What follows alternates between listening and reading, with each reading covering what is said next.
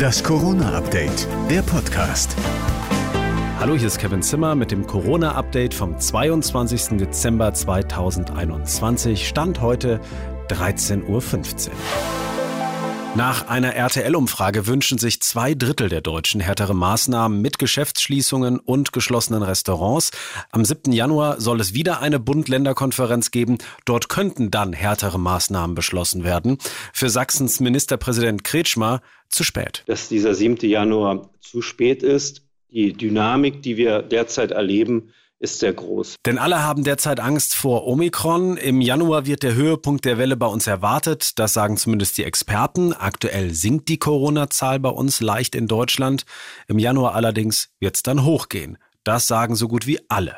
RKI-Chef Wieler hat heute deshalb nochmal an uns alle appelliert. Am wichtigsten ist neben dem Impfen, je weniger Menschen zusammenkommen, je kleiner das Kontaktnetzwerk ist, desto weniger verbreitet sich das Virus. Unser aller Verhalten ist hier wirklich entscheidend. Denn was Omikron anrichtet, sehen wir aktuell schon in Großbritannien. Mittlerweile sind dort so viele Menschen krank, dass sogar schon die Züge ausfallen. Omikron breitet sich auch in den USA aus. Deswegen hat US-Präsident Biden einen dramatischen Appell an seine Landsleute gerichtet.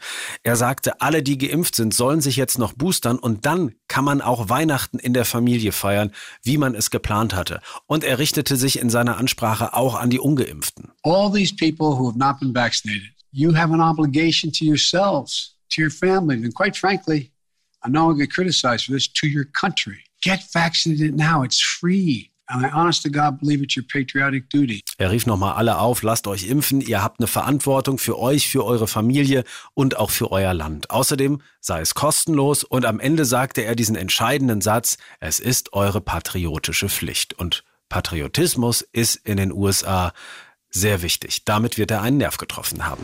Fast so wichtig wie die Pommes von McDonald's. Die werden knapp wegen den Schwierigkeiten auf den Lieferketten. Corona hat da einiges durcheinandergewirbelt und das trifft jetzt auch den Fastfood-Riesen.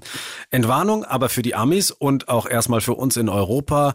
Die Portionen werden derzeit nur in Japan kleiner. Ein Glück. Das war das Corona-Update. Stand heute 22. Dezember 13.15 Uhr.